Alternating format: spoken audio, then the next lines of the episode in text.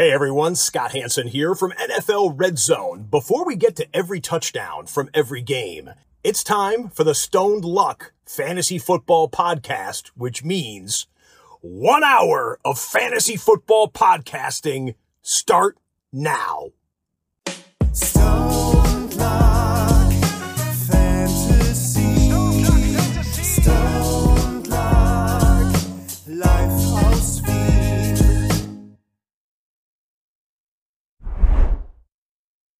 Hallo und herzlich willkommen zum Stone Luck Fantasy Football Podcast Part Luck, glaub 386. Luck, etwas geht. Ja, Arsch. Ähm, es ist wirklich. Äh, ich- früher gab es in der Arbeit bei mir noch ein Sommerloch. Ich habe jetzt gehofft, dass es der 10.7. ist und es beginnt. Denkst du? Also, ich wünsche mir so ein bisschen französische oder italienische Verhältnisse hier. Ähm, durch Karenz, äh, Urlaube und alles Mögliche schwimme ich in der Arbeit. Ähm, und dann geht's gleich danach weiter in den Podcast machen, was auch viel ist. Und dazu kommt auch noch, dass ich noch am Guide arbeite, weil der Guide kommt bald. Ah, Stony, der Guide kommt. Es liegt. Warte.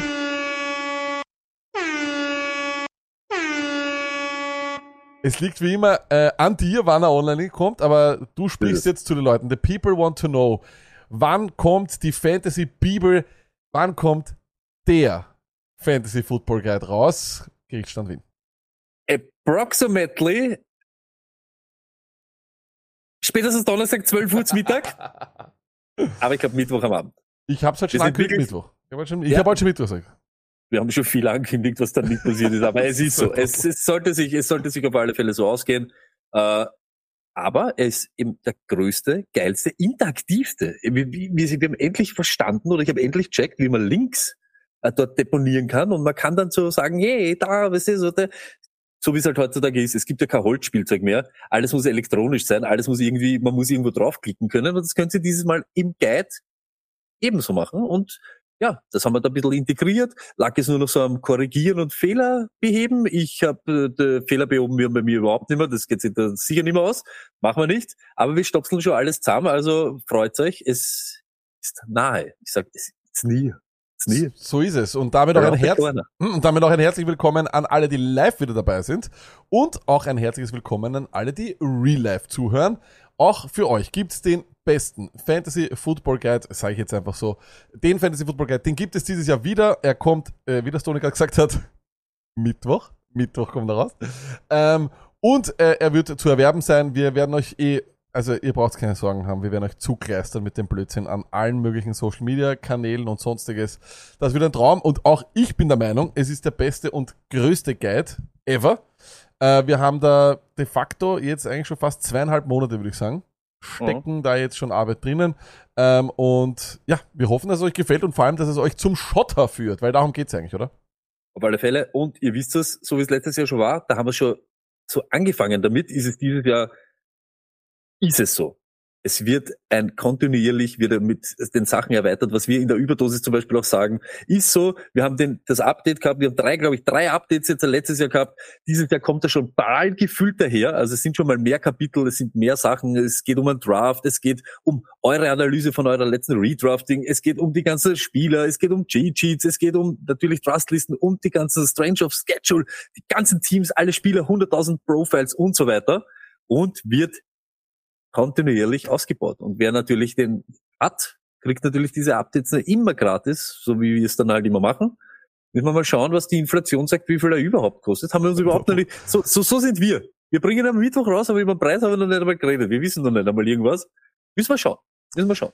Aber es stimmt, es ist Du bist der der größte Finanzminister. ever. Beim Guide, der, der Guide ist standing. Ja, schauen wir. Ah, es wird nicht, das- er, wird euch nicht, er wird euch nicht in die Armut, er wird euch nicht in, Armut, in die Armut treiben. Aber auch das muss ich rechtlich sagen, dass es standing ist. Also, Journalist, als Journalist, Als freier gehe Journalist. Journalisti- gehe ich meiner journalistischen Tätigkeit nach und bringe ein journalistisches Werk heraus. So ist Deshalb, es. Hey, haben wir jetzt aber schon alle begrüßt, die live da sind. Let's Ja, haben fucking wir schon, go. haben Jetzt ist ja wirklich, es ist ja wirklich Fantasy Time, Stone Luck Time, Haare aufmachen, Saftel nehmen, Füße ausstrecken. Ihr wisst, wie das geht. Lasst den ganzen Scheiß hinter. Wir sind jetzt wirklich schon. Wir sind kurz vor Jetzt der beginnt's. richtigen Hot. Ja, stimmt. Draft Season. Wir haben den ganzen Scheiß überstanden, Lage. Deinen Ich- Juli, ich dem du so. Angst gehabt hast. Es ist schon wieder fast vorbei, der Juli. Äh, Also er macht mir noch immer Angst und die Wochenenden sind immer noch traurig. Wobei ich wenigstens viel im Bad bin, äh, von dem her ist es recht Oh. angenehm. Aber ähm, ja, mir, mir, fehlt Sport schauen echt arg. Äh, Und auch Formel 1 ist ja, also das war das Einzige, was uns so ein bisschen so da habt. Aber nicht böse gemeint. Also, schon. das ne? ist wirklich, aber das ist wirklich das Ding. Das merkt man, ich glaube, an der Formel 1 merkt man, wie wichtig es ist, dass es ausgeglichenen Sport gibt. Ich, ich schaue mir dieses Rennen, also wie das so eng war zwischen Verstappen und Hamilton, habe ich geschaut, da war ich wirklich drin, da hätte ich das sagen, da war ich schon, schon, Stone, da war ich schon richtig drin, da hätte ich das sagen können, wo die DRS-Zone ist und, und so weiter. Ja, weil wir sagen können, der rote Reifen auf der Strecke ist sicher nicht. Aber, aber jetzt ist es wirklich, jetzt ist äh, Aber Silverstone brauchst du- Ich glaube, die haben jetzt das elfte Rennen hintereinander gewonnen. Jetzt ist wieder, jetzt ist wieder, jetzt ist wieder kacke. Jetzt ist- Aber äh, lass doch diese Magie der, weißt du, wie die Amis das übernommen haben, war sie auf einmal geil. Die Logos haben geil ausgeschaut, die Logos der, der Fahrer, auf einmal war die Zahlen, sie haben sich selber die Nummern aus. Es, weißt du, es war so, aber lass das jetzt schon wieder ein bisschen nach. Bräuchten wir schon wieder irgendwas? So, so für drei, vier Runden nach dem Boxenstopp, Legendary, Legendary Driver. wir bräuchten auf jeden Fall mehr Ausgeglichenheit. Also zum Beispiel, ich fände ja zum Beispiel gut, wenn, äh, wenn der Verstappen immer als letzter startet. Also der Sieger vom letzten Rennen muss immer vom letzten Startplatz starten. Wild ist, dass sich das ausgehen wird für den, gell? Das, das, das, Das ist ist schon immer arg. Das ist, das, ist, das ist schon wild, gell? Das Das, halt das das finde ich schon arg. Äh, Das ist eben auch das Ding, weil selbst wenn der dann irgendwann mal als Elfter oder Zwölfter startet, ist er irgendwann einmal, ich glaube, das war in Miami oder sowas, haben sie dann gesagt, naja, irgendwo Runde 25 ist er ja, Erster und da war, glaube ich, bei 20 Erster. Also, Irre. das ist wirklich schade. Das Aber was ist mit Ferrari eigentlich? Wo sind die? Ähm, Italiener bauen Autos und ähm, Ja, aber ist schon arg, oder? Ich ja, glaube, aber, die äh, sind ja schau, die sind mehr immer dabei, nur oder? gut, die sind immer, es ist, es ist so wie bei allem im Leben. Die Italiener so, haben was für Ästhetik über, aber wenn es ins technische Detail geht, dann, also ich, ich, ich kann Ja, da aber was die erzählen. nirgends mehr, ich- Sind ja ich wieder kann- eine dritte Kraft oder was, Die, die oder? sind furchtbar. Aber ich kann dir mal was, was, was erzählen. Ich wollte mal, als das eine Mal, als ich mir in meinem Leben ein Auto kaufen wollte, habe ich mir überlegt, einen Alfa Romeo zu kaufen. Und ich bin ein, also ich finde die Autos, von die Alfa Romeo Autos extrem schön. Also ich finde, das sind ästhetisch wunderschöne Autos. Der Giulietta. Aber ich kannte dann ein, also ich kenne einen bei mir in der Arbeit, der hat elf Jahre, glaube ich, bei ähm, Alfa Romeo gearbeitet. Und der hat gesagt, um Gottes Willen macht das auf gar keinen Fall. so das. Er hat auch gemeint, dass für mich das gar nicht möglich wäre, weil ich habe Schuhgröße 47 und er hat gemeint, die Alfa Romeo kannst ab Schuhgröße 43 nicht mehr fahren, hat er gesagt. Das war, Das stimmt sogar. Das, das stimmt wirklich. Ich habe äh, Arbeitskollege einmal einen Giulietta gehabt, zwei Wochen. Zwei Wochen. Muss man jetzt auch lernen. Also, kauft, Uhr einbildet, das ist, weil er geil ist, aber sehr ziemlich eng innen. Aber war ja auch so. Fiat verschrien, schlecht. Eigentlich jetzt da schon sehr etabliert, oder? Der 500er, pff, wie oft ich den sehe. Fiat Punto, wie oft ich den sehe. naja, das heißt Eins oder zwei. Fiat etabliert oder nicht? Eins für Ja, zwei für noch immer Schundauto. Aber, aber wo etabliert so eines wollte ich dir noch erzählen. Und zwar äh, wollte ich fragen, auch ob das den anderen Leuten auch so geht. Und zwar, ähm, reserv wer bist du derjenige, der den Tisch reserviert irgendwo, wenn du dich mit Freunden triffst äh, und dann als erster da ist? Oder ist das bei, wenn, wenn du bist, ich kenne dich ja, du bist ja selten als erster da. Aber bist du derjenige, der Tisch reserviert, ja oder nein? Äh, wenn ich und Julia essen gehen, bin ich der Reservierer. Sonst Okay. dieser größere Ding nicht. Ich, bin nämlich am Donnerstag ich mich mit zwei Freunden getroffen und ich habe genauso gewusst, dass sie eher so wie du sind, also notorische zu spät kommen. Ähm, aber es war ein sehr angesagtes Lokal und es waren so, und ich habe einen Tisch für drei Leute reserviert, also kriegst du dann immer vier Plätze. Ja? Ja. Und ich setze mich schon so hin, um drei, ich habe um 18 Uhr reserviert und um drei vor 18 Uhr setze ich mich hin und denke mir so, urunangenehm. Und ich schwöre dir wirklich so, es ist so, es ist so super unangenehm, wenn du merkst, du bist allein an dem Scheißtisch, du wartest, schaust ins Handy und es vergehen fünf, zehn, 15 Minuten und der Typ beim Eingang, der die Tische zuteilt, schaut schon so rüber zu dir und du siehst, ich schwöre, ich spüre diese Blicke der Kellner, die sich denken so, na, Leihwand, na super, der kostet uns da grad und jetzt habe ich schon wieder vier wegschicken müssen und schon wieder vier wegschicken müssen. Ist es dir auch so, dass das so extrem, also mir ist das so ultra unangenehm. Da ist jede Minute ist ein Wahnsinn, wenn ich in diesem Lokal sitze. Ich mir so vor, wenn ich dann alleine da sitze und warte und warte. Ich weiß nicht, ob es den anderen auch so geht, aber ich finde, das ist, es ist eines der schlimmsten Gefühle, das es gibt. Wirklich, das ist so ekelhaft. Ich weiß nicht, Das ob, ich weiß nicht, das ob es, ich weiß nachgedacht. ist mir komplett wurscht, ehrlich, wirklich. Wenn ich Wirklich? reserviert habe, ja, soll er sich denken, was er will, ist mir ja wurscht, was er können, die sich könnten denkt. dich ja raus, also nicht raushauen, aber die könnten, ich weiß, oder könnten sie ja. Das ist auch eine gute Frage. Wenn du alleine auf dem Tisch sitzt, du hast aber für vier reserviert, könnten die dich dann raushauen und sagen, hey, weißt du, du hast für vier reserviert, ich brauche den Tisch. Das ist, ist, das ist so interessant, glaube ich aber nicht. Kann er fix nicht machen. Kann er fix nicht machen. Glaubst? Es, es kann er fix nicht machen. Kann er sicher nicht machen. Er könnte aber dann so anfangen, hey, du hast gesagt, du kommst zu viert, bist alleine, ich setze da wem dazu. Das könnte er wahrscheinlich machen. Aber Nein, raushauen, das, das glaube ich nicht. Put it on the Boris. das ist so Wahnsinn. das sicher setzt er da wem dann dazu, wenn er so sagt, wie bleibst du alleine, oder was? Also, also, aber nicht, dass er also den Tisch wegzieht oder dass sie dann sich Nein, dass er mir welchen wem dazu setzt. Sie Nein, stell vor, das jetzt kommen dann zwei. Das ist mir noch nie passiert, dass jemand Natürlich. gesagt hat, da Aber bitte da, das nicht ist der Herbert, wenn das ich ist der alleine Franz, komme? da setzt euch zusammen. Das hab ich noch Nein, aber nein, er sagt dann, bleibst du alleine? Du hast gesagt, du reservierst für vier, ich setze da zwei dazu. mhm. Na, warum sollte er dich raushauen? Ja, naja, weil du halt nichts konsumierst. Ne? Na, aber da, setze ich lieber welche dazu, anstatt dass ich den dann Da- raushaue. Das, was OBJ23 schreibt im Chat gerade, er setzt sich so auf einen anderen Tisch. Das wäre logisch, dass er die so, weißt du, so nimmst Also vielleicht an der Bar bestimmt- Platz. Ja, dass er weißt du, sagt, dann geh vielleicht an die Bar oder Möglich. so. Das wäre vielleicht logisch. Das, das ist möglich. Aber bei Das mir, aber raushauen? Ja, das- das Recht für was? Ich habe nichts, ich habe nichts raushauen wäre arg, glaube ich. Aber ich würde dann sagen, weil keine Ahnung, wenn's, vielleicht kannst du noch was essen oder so, aber ich brauche einen Tisch oder sowas. Kannst vielleicht noch was essen? Ich wollte nichts essen. Sauber, gell, wenn er dich dann so zwingt, so kannst vielleicht noch ein bisschen was essen, haben- mal unsere Karte an, Falter, damit Ja, ich wir hätten einfach so, ich habe schon gegessen, ich bin nur zum Saufen gekommen. Dann bringe ich her der Pinocchio-Schnitzel da. Okay, nein, wie gesagt, super unangenehme Situation. Ich, ich lese auch im Chat einigen, es geht's auch so. Aber Martino zum Beispiel äh, schreibt, unhöflich, unhöflich, Unpünktlichkeit ist auch ein wenig unhöflich, nur, nur ein wenig. Ähm, und Gianni Banani mit dem Ultraflex, er muss nie auf Freunde warten, weil die sind pünktlich. Das finde ich super. Wow.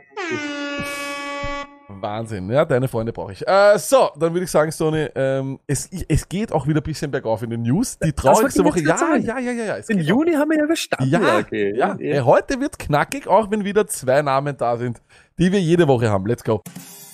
Let's talk football.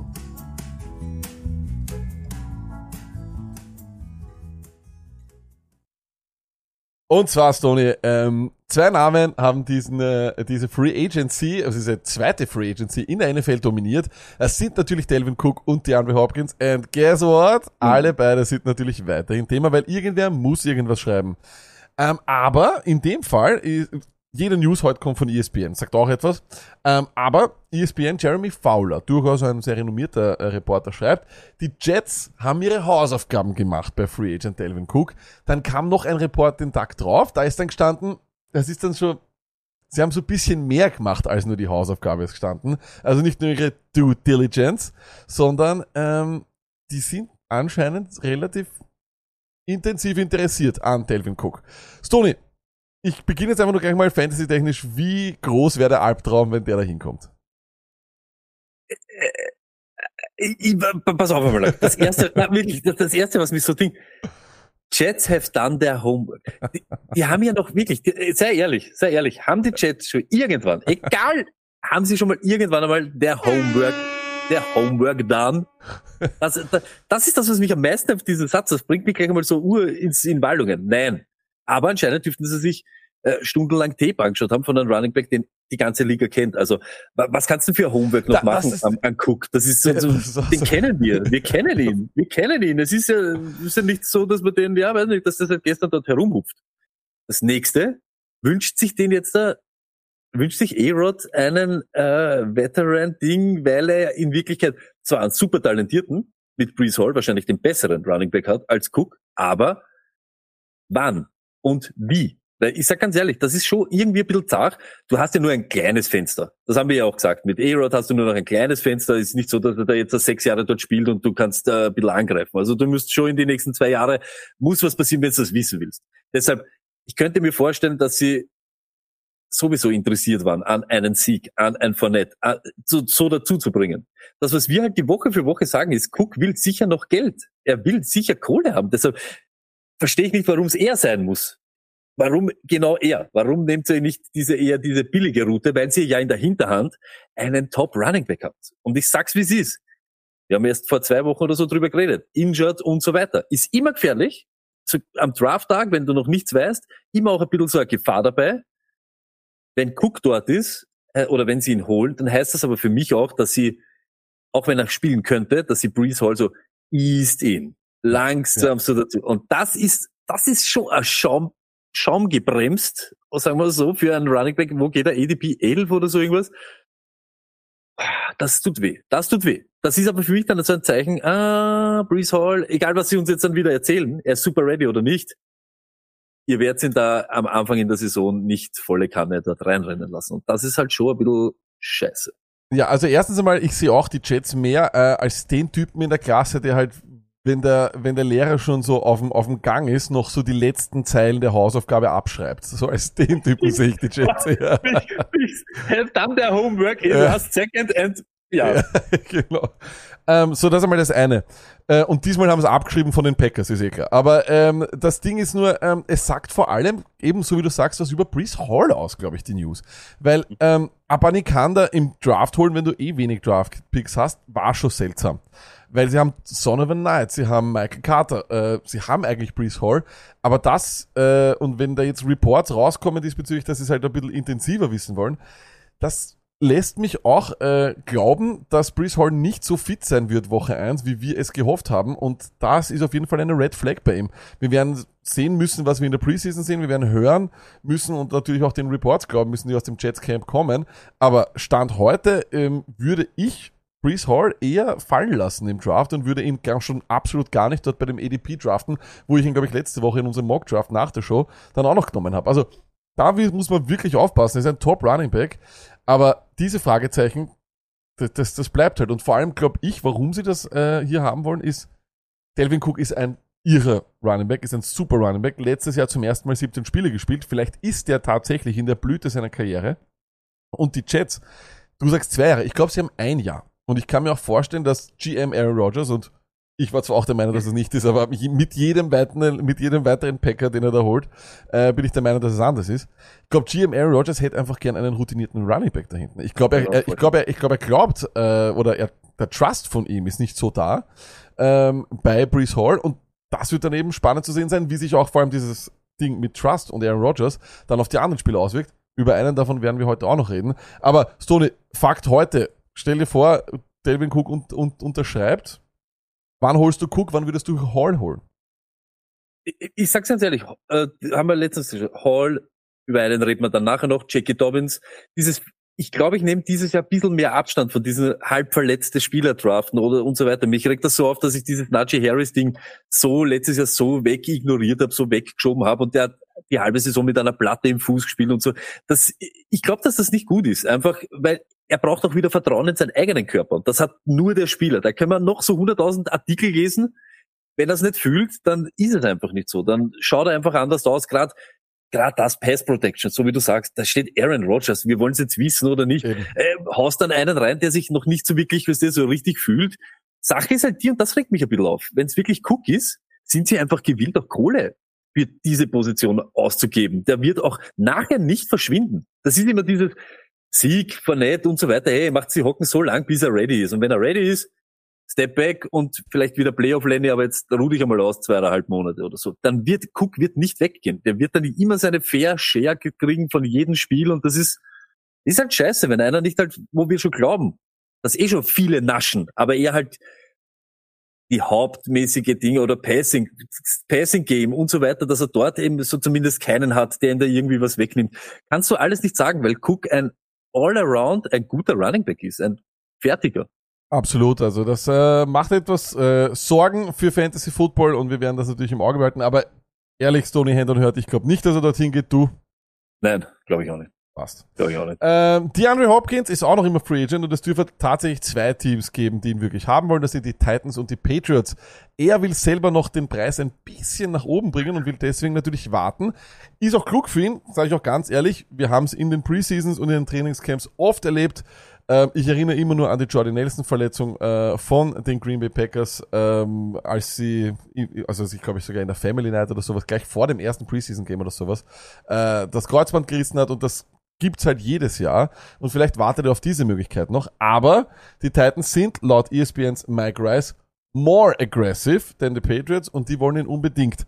Ähm, Fakt ist für mich aber auch, Tony, ich fände, das wäre mit Abstand, mit Abstand der beste Landing-Spot auch so, weil die haben nur einen Traylon Burks und von dem müssen wir halt auch einmal erst was sehen, bevor wir ihn wirklich irgendwo in diesen interessanten Runden holen können. Stand heute wäre er wahrscheinlich mehr nur so ein Dartwurf und eine Hoffnung, die wir gesehen haben, weil in Ansätzen war was da letztes Jahr, aber sonst nicht sehr, sehr viel. Hopkins würde dieser Offense wirklich sehr, sehr gut tun und wäre für mich auch sehr fantasy-relevant. Was sagst du? Das, Das Wilde ist, ich möchte, dass er einfach in Sunset reitet und gar nicht mehr kommt. Aber äh, wir haben das gesagt und das ist eben das. Er braucht das Volumen. Er lebt von dem, dass er Shitload an Tage zieht. Und da bin ich voll bei dir. Es gibt von dem keinen besseren Spot als die Tennessee Titans. Wir haben es gesagt, Traylon Burks, so wie du es jetzt auch gesagt hast, den zahlst du aber nicht viel. Und er war einer der großen Gewinner in der Free Agency von den Leuten, die am selben Fleck blieben sind, weil alles andere weg war. Es ist diese Will Smith-Situation, es gibt kein Hoop Daddy und kein äh, Woods und so weiter. Alles weg. Alles weg. AJ Brown traded, alles, alles war weg. Und er hätte jetzt dieses, wenn du, du musst irgendwann einmal auch produzieren, wenn du so, so viel hast, so viel am Tisch liegen. Und eben gerade da, Hopkins erzählt für mich nicht mehr zu denen, der ja, also er ist ein super Wide Receiver, es ist so, aber er zählt für mich nicht zu die Top Wide Receiver oder die Top Fantasy Producer, ist er einfach nicht mehr. Gibt halt andere, die ihn halt wirklich um Welten jetzt schon voraus sind, aber wenn du diese Shitload an Targets wieder siehst, wenn der 100 plus sieht, da haben wir schon gesehen, was er damit macht. Und das ist halt schon irre. Wenn du in einer Offense bist, wo er 50, 60 sieht, wird er wahrscheinlich nicht relevant sein. Wenn er dort alleine umeinander rennt, mit Traylon Burks, da kann Burks auch am Feld sein. Das, da ist genug da. Der spielt außen und äh, zerlegt die Leute. Das ist halt einfach so. Also die wird er dann, die wird er dann halt schon haben. Red Zone und so weiter. Wir sagen es eben, wie es ist. Es ist halt, wenn nicht Henry von der Goal Line reinfällt, wenn das, weiß nicht, so 10, 12 Yards, das wäre alles seine, seine Area. Das wäre halt schon wild.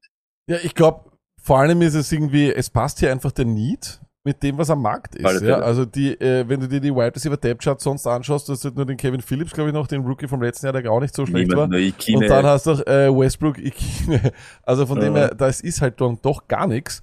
Ähm, und du hättest dann vielleicht nur noch den, ja, halt Traylon Burks, aber so wie du gesagt hast, für den zahlst du nichts, aber wir haben halt nichts gesehen. Er war oft verletzt, es hat geheißen, er ist eigentlich nur ein Slot-Wide Receiver, er ist gar kein Outside-Wide Receiver. Es hat mehr Fragezeichen als Ausrufezeichen bei Traylon Burks gegeben und da tue ich mir dann schon schwer, weil irgendwo wirst du es klingt blöd, aber diese Offenses, die halt dann vielleicht nur einen relevanten Wide Receiver haben und der Burks wird dann bei vielen Leuten, wird der früher gehen als später, weil die Leute sich denken, boah, das ist wirklich der einzige, den die haben, aber es ist, glaube ich, nicht einmal wirklich einer, der wirklich stark relevant Fakt ist. Der, ich weiß es nicht. Ja, Fakt ist, der mit, mit Tannehill, ja, hat er dann wirklich in den letzten Spielen hat er immer sechs Targets gesehen. Er war immer ja. der, der was, und das kommt davon, wenn kein anderer mehr da ist. Und das sage ich schon ganz ehrlich. Ich bin auch bei, bei Burks. Für den richtigen Preis finde ich es okay, weil er auch übers Volumen dir Freude bereiten kann. Auch wenn er jetzt nicht der Top-Performer ist oder weil er länger braucht hat, dass er da irgendwie, ja, äh, auf die NFL sein Spiel halt irgendwie umlegen hat können. Aber wir wissen trotzdem, er ist einer,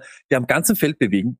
Der spielt im Slot, der spielt ein bisschen außen oder nicht. Dann hat Hopkins seinen, Hopkins ist Hopkins, wird dann vielleicht der Ex-Receiver sein. Und dazu hast du Traylon Burks für den richtigen Preis.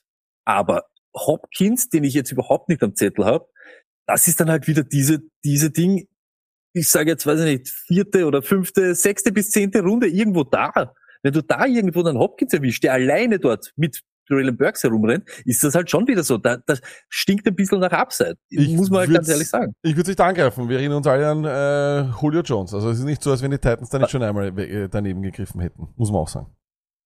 Aber ich glaube, ja, ja, kann man nicht sagen, aber vielleicht hat er, ich glaube schon, dass er ein bisschen mehr noch im Tank Sein hat. Sein Spielalter doch wäre, gut. Sein was wäre ADP? Was, was wäre seine ADP jetzt gerade? Das weiß ich nicht. Das müsstest du kurz nachschauen. Ähm, ich glaube tatsächlich. Also, DPA 22, also Wide Receiver 22 ist der Andre Hopkins ohne Team. Gebitte. Das ist irgendwas. Das ist lächerlich. Das ist doch komplett. Und overall 42, das, das ist irgendwas. Ja, das ist komplett irgendwas. Aber dort würde dann gehen, Stoney. Kannst du dich erinnern, Julio Jones ging auch sehr früh. Ging teilweise ja, sehr, ja. sehr früh. Und das wird Eben, bei ihm dasselbe sein, aber komm on, das wäre mal wirklich, das wäre mal wirklich, das ist zu steil, sage ich ganz ehrlich. Also vierte Runde oder so, das kannst du nicht bringen. Niemals, niemals, niemals. Overall 42, ohne Team. Come on, come on. Äh, reden wir über den nächsten äh, Problemfall und das ist Javante Williams. Der war äh, scheinbar bei Patrick Sertain äh, Junior oder Patrick Sertain der Zweite, ich weiß nicht, wie man das sagt, ähm, bei irgendeinem äh, Camp mit irgendwelchen Kindern und hat dann dort natürlich eine, ein Mikrofon vor den Mund bekommen und hat gesagt, the plan is for him to be cleared for training camp. Patrick Sertain hat selber bei selben Camp gesagt, er schaut fantastisch aus, er wird sicher fit sein. Ja, Stoney Javante Williams ist so ein kleiner Problemfall, weil letztes Jahr haben wir nicht verstanden, warum der ADP von ihm in die Höhe geschossen ist, weil alle auf einmal gedacht haben, der wird Melvin Gordon in Grund und Boden äh, laufen und wird ihm komplett alles wegnehmen. Dann haben wir eine nur ganz, ganz kleine, ähm, sagen wir mal, Kostprobe bekommen von dem, was Javante Williams ist oder war, aber da muss man sagen, wie sehr kann man das bewerten, weil die ersten vier Wochen der Broncos waren an und für sich als ein ganzes Team eine absolute Katastrophe. Überhaupt mit Russell Wilson die ersten Wochen waren, ja, ich würde es Streichergebnisse. Und jetzt auf einmal, irgendwie dieses Jahr, natürlich wahrscheinlich auch wegen der Verletzung, ist der ADP aber wieder irgendwo äh, und keiner weiß so wirklich, was man damit machen soll. Tony, was machen wir mit Javante Williams das Jahr? Weil der, die Liebe zu diesem Spieler letztes Jahr war, war enorm, Tony. Wir haben Leute den in der Anfang zweite Runde genommen. They loved him. Warum lieben sie ihn jetzt weniger? Ist es nur die Verletzung? Ist es Samaji Piran? Ist es Sean Payton? Ist es, dass ein Jahr einfach Leute vergesslich macht? Was ist es? All, alle CCCCL, ACCL, PCCL, LCL, KKCL, alle ACCCL, die man sich reißen kann, hat er sich gerissen. Also das ist schon so, das ist eine richtige Verletzung. Und dass der Plan ist, dass er im Trainingscamp, da, na, das ist natürlich, das ist immer mein Plan. Mein Plan ist, dass ich dort bin, wenn alle anderen auch. Das ist ja klar. Das ist wieder so eine Aussage. Ich glaube es aber wirklich noch immer nicht. Ich kann mir es nicht vorstellen. Auch, es ist mir in Wirklichkeit egal, auch wenn er auch da ist, Woche eins. Es ist für mich um den Preis und um die Opportunity, die dort ist, mit Sean Payton, mit der Schedule, die sie haben, die ist für Running Backs wirklich wirklich leibend ist. Mit, ich weiß nicht, wie oft John Payton jetzt noch sagen will oder sagen muss, dass er den Ball laufen will. Mit Russ, mit dieser Wide Receiver, mit dieser Offense, wo wir eigentlich in Wirklichkeit wollen wir. Sie haben nochmal zwei Linemen. McClinchy, glaube ich, haben es geholt. Noch einen Ding, einen Tight der ähm, Pass-Blocking Tight. Also, das schaut einfach alles nach Lauf, Lauf, Lauf, Lauf, Lauf aus. Und ich sag's ganz ehrlich, Piran war letztes Jahr der effizientere mit, mit Mixen, er hat besser ausgeschaut. Er ist einfach dort für den Draftpreis, ist ja für mich der viel interessantere Mann. Ich möchte mit Williams nichts zu tun haben, weil ich nicht weiß, wie fit er ist. Ich weiß nicht, wie top er ist, auch wenn er geklärt wird fürs Trainingscamp. Es ist trotzdem so, dass er die ganze letzte Saison zugeschaut hat. Und vorher, ja, das war, so wie du sagst, a glimpse auf irgendetwas. Das möchte ich ja sowieso, dass er so äh, produziert, aber er reißt mir einfach nichts raus. Und nochmal, verletzte Spieler und so weiter, der einen zweiten bekommen hat, der wirklich letztes Jahr, das war ein Breakout-Year. Der hat jedes Mal performt, wenn er alleine am Feld war. Er wird nicht verschwinden. Sie werden so viel laufen und er wird so viel Opportunity haben, dass er nicht verschwinden wird. Sie sind wieder Ingram, Camara. Denkt euch wirklich genau dieses Beispiel. Und dann war auch jeder immer happy, wenn er den Ingram-Part gehabt hat, für den er nicht viel investiert hat. Und das ist genau da dasselbe. Wenn der geht, ich weiß nicht, als Running Back, ich glaube 25, 26 ist Williams und 30 irgendwas ist Samaji Piran. Ich überlege da nicht. Warum soll ich gambeln mit einem Halbverletzten, wenn ich eigentlich so die sichere Variante, lieber einen Spatz in der Hand als die Taube am Dach? Ähm, ich, ich sag so, es sind beide eher in den ADPs derzeit sehr, sehr knapp beieinander. Also wir haben Javante Williams RB 30, Samaji Piran RB 34. Ich finde beide zu dem Preis interessant. Ich glaube, äh, ich, ich bin auch bei dir, dass Samaji Piran trotzdem der interessantere ist. Ich finde auch, der hat seine Karriere revitalisiert letztes Jahr. Vor allem, als er auf einmal ein Receiving Pack, wie der kommen ist, war der so dieser Bruiser eigentlich, wie, wie der vom College gekommen ist. Das war schon mal seltsam. Ähm, dazu kommt, dass außer Running Backs, der Stanalizer äh, schreibt auch gerade, die haben nur Piran und Javante Williams. Das könnte ein 50-50-Split wieder sein. Klingt blöd, aber das ist in der NFL 2023 für Fantasy Football sogar richtig gut. Ähm, und ich glaube, ähm, ich glaube, wie gesagt, Samaje Piran bekommt für mich auf jeden Fall den Vorteil, weil er eben diese Verletzung nicht hat. Aber wir werden bei Javante Williams eben schon auch ein Auge drauf werfen müssen, wie der sich tut. Weil auch wenn er sich alles gerissen hat, es ist keine, äh, es war kein, äh, keine ähm, Achillessehnenriss, ne? Das ist ja eigentlich das Allerschlimmste, was man, was, glaube ich, einem passieren kann. Das ist ihm nicht passiert. Solche Kreuzbandrisse und Risse im Knie, glaube ich, heilen 2023 nicht so schlecht. Ähm, und er ist auch schon seit Oktober out, Tony. Also das heißt, der, das sind dann auch schon wieder fast ein Jahr. Aber trotzdem, ich glaube trotzdem, so oder so, P-Ran ist super. Also von dem her, das wäre, wäre auch meiner, auch mein Money und die ADPs sind aber auch bei Williams nicht übertrieben schlecht jetzt, finde ich. Nein, nein, es okay. geht gar nicht um, um Schlechtes, aber wenn sie eben auch knapp beieinander sind, ich glaube, du bist glücklicher mit P-Ran, der dir dann so funktioniert, so wie du es glaubst, als wie, dass du wirklich hoffst, Javante Williams kommt, ist ein Zerstörer und ruiniert alles. Ich, das kann ich mir nicht vorstellen, weil ich eben, weil wir es jetzt eh schon gesagt haben, die haben Piran nicht umsonst geholt, die haben nicht alles so aufs Laufspiel. Es ist einfach so auch so aufgebaut. Auch wenn er den Löwenanteil dieser Share bekommt, Javante Williams, ist Piran da, der ihm halt auch immer wieder, ja, keine Ahnung, ein, zwei Touchdowns wegnehmen kann, ein, zwei Receptions und so weiter. Und da glaube ich einfach, für den Preis, für das, wenn, wenn die eben auch so knapp nebeneinander gehen, nehme ich lieber eben diesen so wie ich gesagt habe, Spatz in der Hand, als die Taube am Dach. Wenn es dann nicht ist, bist, du immer Haas und bist irgendwie immer, weiß nicht, irgendwie immer so ein bisschen, ah, ich habe mich so auf das verlassen, dass er jetzt richtig rasiert. Und wer weiß, das wissen wir alle nicht. Ja, Ähm, wird auf jeden Fall spannend zu sehen sein. Der Cookie schreibt auch schon, wir dürfen Piran nicht zu hoch reden, sonst ist er bald kein Late-Round-Stil mehr, sondern auf einmal ein First-Rounder.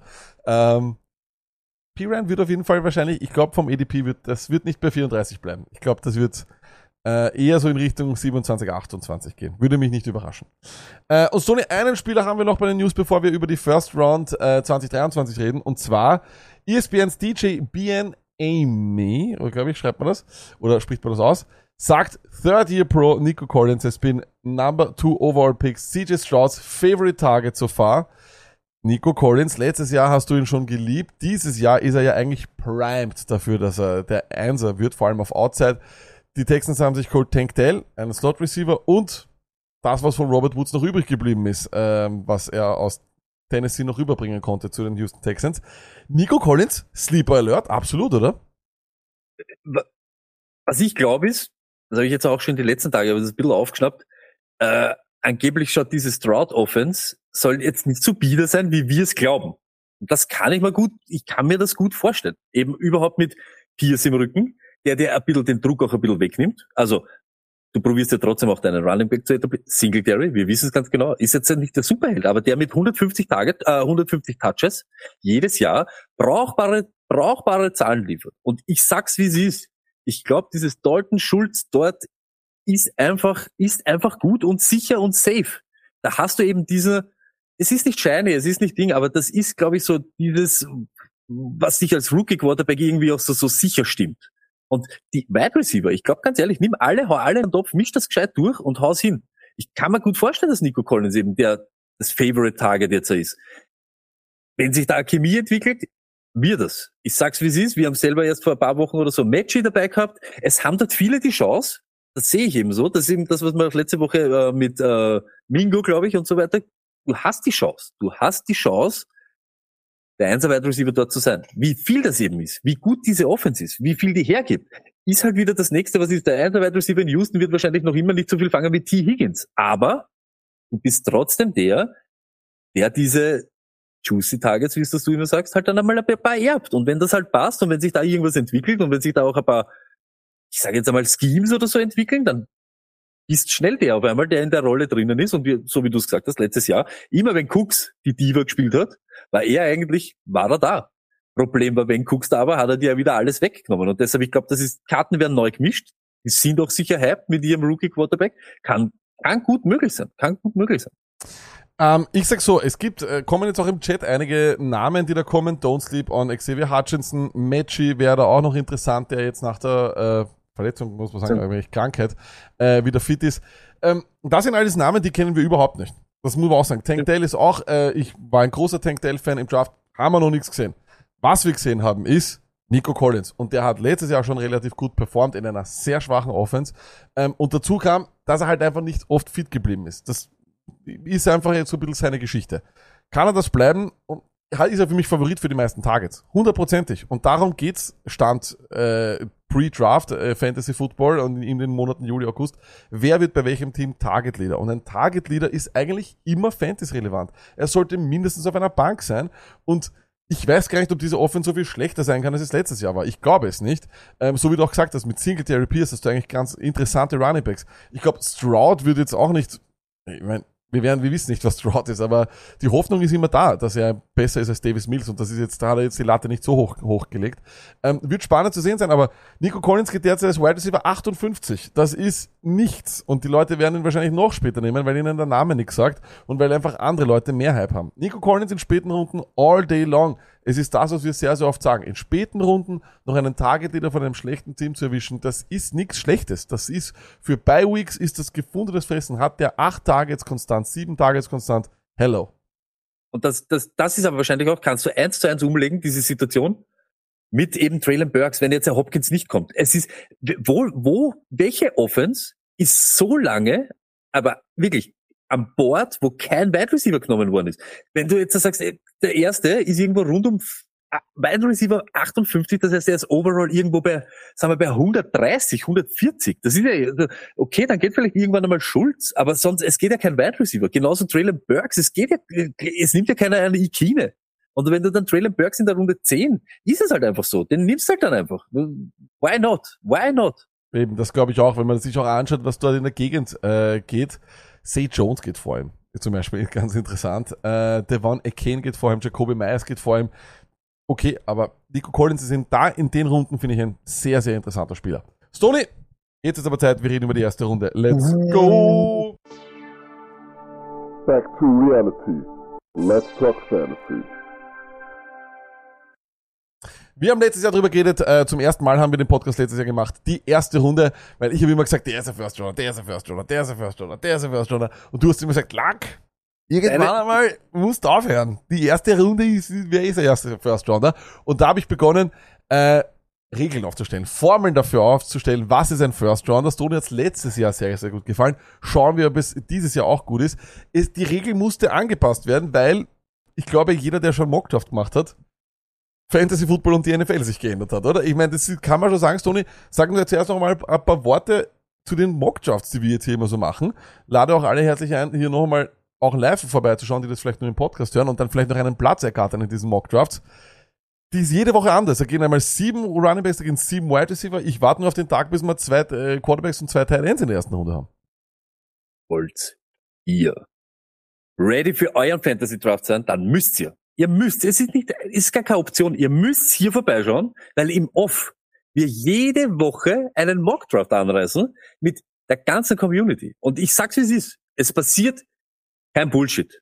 Es probiert jeder irgendwas. Wir haben uns auch schon so mit Missionen, wenn ich die austeilen könnte, wenn ich nicht so dumm wäre, hätte man das schon. Aber, so wie der Lack das sagt, es passieren wilde Dinge und ihr habt dann ein Gefühl, was dann hinten raus passiert, wenn du so startest oder wenn das so wild wird, wenn sich welche wer um die Wide Receiver prügelt, wem hast du dann vielleicht noch ab Runde 5, 6? Ihr müsst einfach so ein bisschen auch ein Gefühl kriegen und, so wie der Lack das sagt, es ist einfach so, es hat sich so wild verschoben. Wir haben immer schon gesagt, die sichereren Spieler eigentlich gerade First Round und so weiter sind Wide Receiver, weil sie sich ein wenig leichter, äh, wenig weniger verletzen als wie Running Backs. Running Backs bisschen leichter, dass sie halt immer ein bisschen WW haben. Das ist halt einfach so. Trotzdem haben wir eiskalt Running Backs durchballert.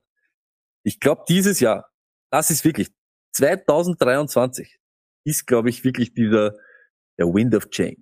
Ich glaube, da kann es wirklich, äh, das ist nicht mehr selten, dass da vielleicht zwei Running Backs in der ersten Runde gehen. Vielleicht ein dritter dazu. Das wäre nicht, Ist Nichts nicht Wildes. crazy. ja, es ist nicht crazy. Und man muss auch ganz ehrlich sagen, wahrscheinlich im PPA die richtige Herangehensweise. Aber vergesst nicht, ihr müsst schauen, was eure Liga, was eure Aufstellungskriterien sind, weil sonst bringt's euch ja nichts. Ne? Wenn du nur drei Wide Receiver aufstellen kannst, maximal, solltest nicht durchballern und fünf, Running, äh, fünf Wide Receiver holen. Das ist ein bisschen Hirn einschalten, aber es ist so. Es ist, glaube ich, ein bisschen so Veränderung jetzt. Genau, und äh, in der ersten Runde, das ist aber noch immer gleich, alle Fantasy-Football-Fans freuen sich auf, auf ihren ersten Pick. Das ist immer so der Typ, der auch, das ist ja, das ist auch der Typ, mit dem identifizierst du dich am meisten, äh, dessen Spiele schaust du am, läng am öftesten und so weiter und so weiter. Also das ist so ein bisschen das Gesicht deines Teams, sehr, sehr oft. Ähm, aber es ist tatsächlich nicht der wichtigste Pick. Also es ist nicht der wichtigste Pick. Und da kommen wir gleich zu unseren Erklärungen diesbezüglich. In der ersten Runde, Stone, und das sind so drei äh, Phrasen, die ich da äh, gefunden habe. In der ersten Runde verlierst du mehr, als du gewinnst. Das bedeutet, wenn du dich hier verpickst, dann hast wahrscheinlich, dann, dann, dann schaut schon sehr, sehr schlecht aus. Also wenn du hier vollkommen daneben greifst. Aber das kannst du in den seltensten Fällen. Oftmals sind die alle ja sowieso sehr, sehr knapp beieinander. Ähm, und erst wenn du, glaube ich, zu unnötig riskierst und, glaube ich, zu blöd riskierst, dann verlierst du das. Aber gewinnen kannst du in der ersten Runde dein, deine Liga meistens nie, oder? Es ist genauso, wie du sagst. Du kannst das hier nicht gewinnen, aber du kannst das von vornherein verlieren.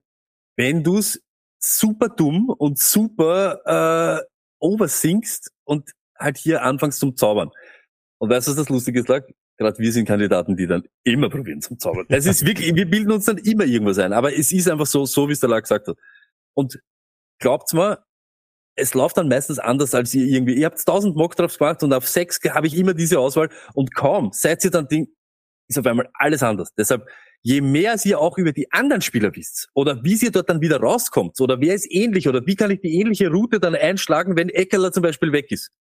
Und glaubt's mir's, wie sie ist. Lackert das selber immer. Ein Reach ist irgendwas. Jede Reach, Reach, Reach. Es ist wurscht. Wenn ihr glaubt, dass das der ähnlichste den ähnlichsten Weg so gehen könntest. Wenn Eckeler weg ist, dass das dann Pollard ist, dann tu es. Fang nicht an, dann eben da zum Denken, uh, jetzt dann nehme ich da, ab dem Zeitpunkt haust du dir eben alles zusammen. Und da sind wir wieder beim Thema, wenn du in der ersten Runde dann so anfängst, das steht auf keinem guten Fundament. Und ja, je weniger Risiko lag, dazu braucht man nichts sagen. Und das ist halt wirklich, diese Herangehensweise. Und ich glaube, da kommen wir dann neben so am nächsten Zettel auch so, so dazu. Du brauchst natürlich diese Randalierer, aber gerade erste Runde. Sie haben alle Superkräfte. Sie sind alle overpowered Fantasy-Spieler. Es ist einfach so. Und, und genau da kommt eben auch der, die zweite These da rein. Je mehr du weißt, desto besser. Und äh, gerade weil Matos jetzt auch im Chat schreibt, Taylor 1 zu 1 zum Beispiel war eine Katastrophe etc. Es war aber an dem Tag, als du es gemacht hast, die richtige Entscheidung. Und darum geht's im Fantasy Football. Das ist immer das, was wir sagen. Entscheidungen treffen, Entscheidungen ag argumentieren können. Das nichts anderes tun wir ja hier. Wir wollen euch nur immer Argumente liefern, wo ihr dann sagt, das war die beste Entscheidung. Im Nachhinein sind wir alle gescheiter. Im Nachhinein hätten wir alle Taysom Hill aufgestellt in Woche, keine Ahnung, 17, wo er drei Rushing Touchdowns gemacht hat auf End. 100%. Aber am Tag, als du Taylor 1 und 1 genommen hast, war es eine super, super, super Idee. Mhm. Warum? Weil das, was wir gesagt haben, du hast alles gewusst. Dieselbe Offense, alles waren dieselben Umstände. Du hast gewusst, der Gameplan der Colts ist, Jonathan äh, Taylor ist unser absoluter bester Spieler. Er bekommt den Ball so oft wie möglich. Das ist, das ist eine der Voraussetzungen, die ein First Round Pick haben muss.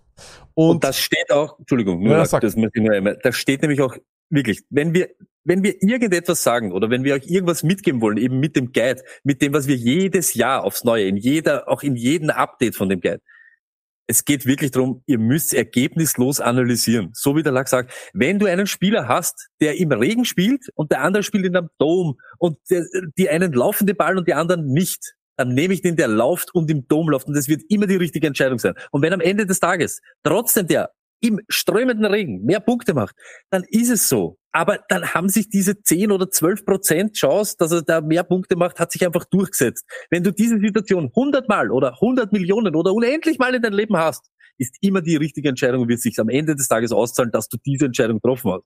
Ist einfach so. Und wenn es nicht so ist, das Ergebnis können wir nicht beeinflussen. Du kannst nur im Vorhinein mit dem Wissen und mit der Information und je mehr du weißt, umso besser deine Entscheidungen treffen. Und wenn es dann nicht so ist, ja, let's go. Varianz ist das halbe Leben.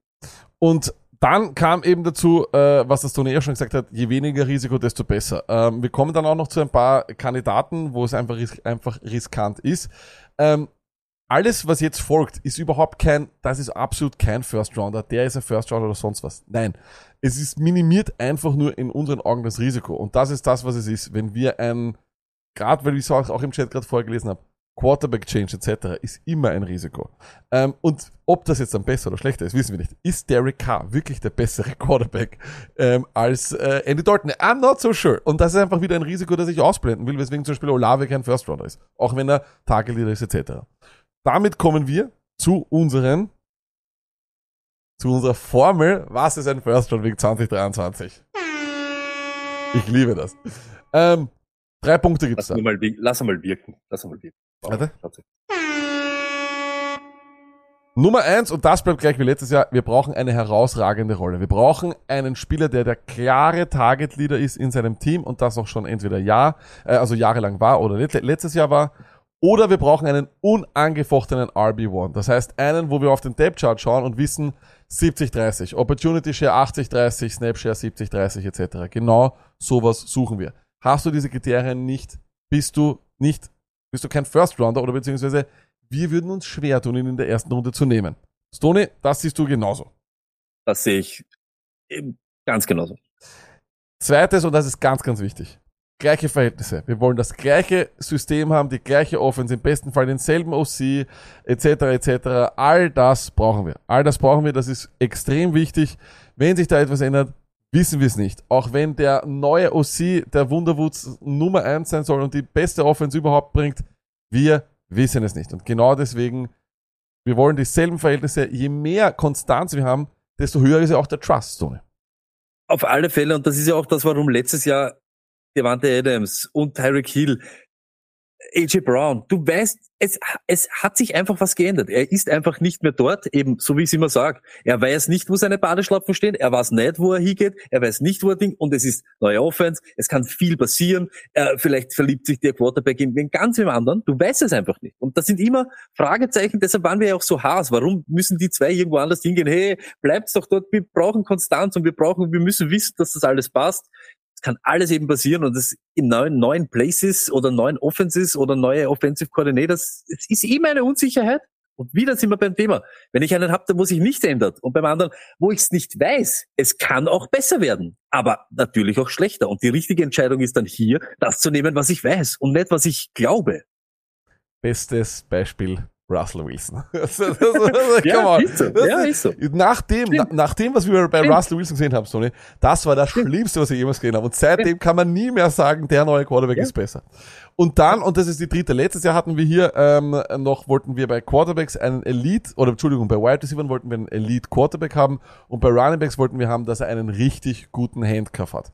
Die Zeiten sind vorbei. Ich kann, äh, Handcuff-technisch sind die Zeiten da gibt's nur ganz, ganz wenige Backfields, wo das wirklich der Fall ist. Und gute Quarterbacks oder nicht gute, gute Quarterbacks, wie gesagt, ähm, ist auch immer am Anfang schwer zu sagen. Was allerdings mir dieses Jahr aufgefallen ist, ist diese schier endlose, wirklich endlosen Spieler und vor allem auf Running Back und Wide Receiver, die man in den Runden 3, 4 bekommt oder 5, 6 sogar, die früher irgendwie nicht so da waren in der Menge. Ich meine, die ADPs, wir lesen sie, wir haben sie eh gerade vorher vorgelesen. Also da sind Namen dabei, das ist ja ein Wahnsinn. Du kriegst, ähm, ich glaube, Mike Evans kriegst du als Wide Receiver 40, Godwin, glaube ich, als 38 oder sowas. Also es gibt Wahnsinnsnamen. Rashad White, ja, zum Beispiel ein, einer dieser Running Backs, der eigentlich auch, nur als Beispiel, eigentlich der unangefochtene Running Back 1 ist, geht auch irgendwo, glaube ich, RB 27 oder sowas. Also es ist so eine schier endlose Menge auch noch da, dass ich glaube, dass es ganz, ganz wichtig ist, dass man in dieser ersten Runde diesen Week Winner bekommt. Und damit meine ich einen Spieler, der in der Vergangenheit schon mal 30 Punkte aufwärts gemacht hat und das vielleicht sogar öfter.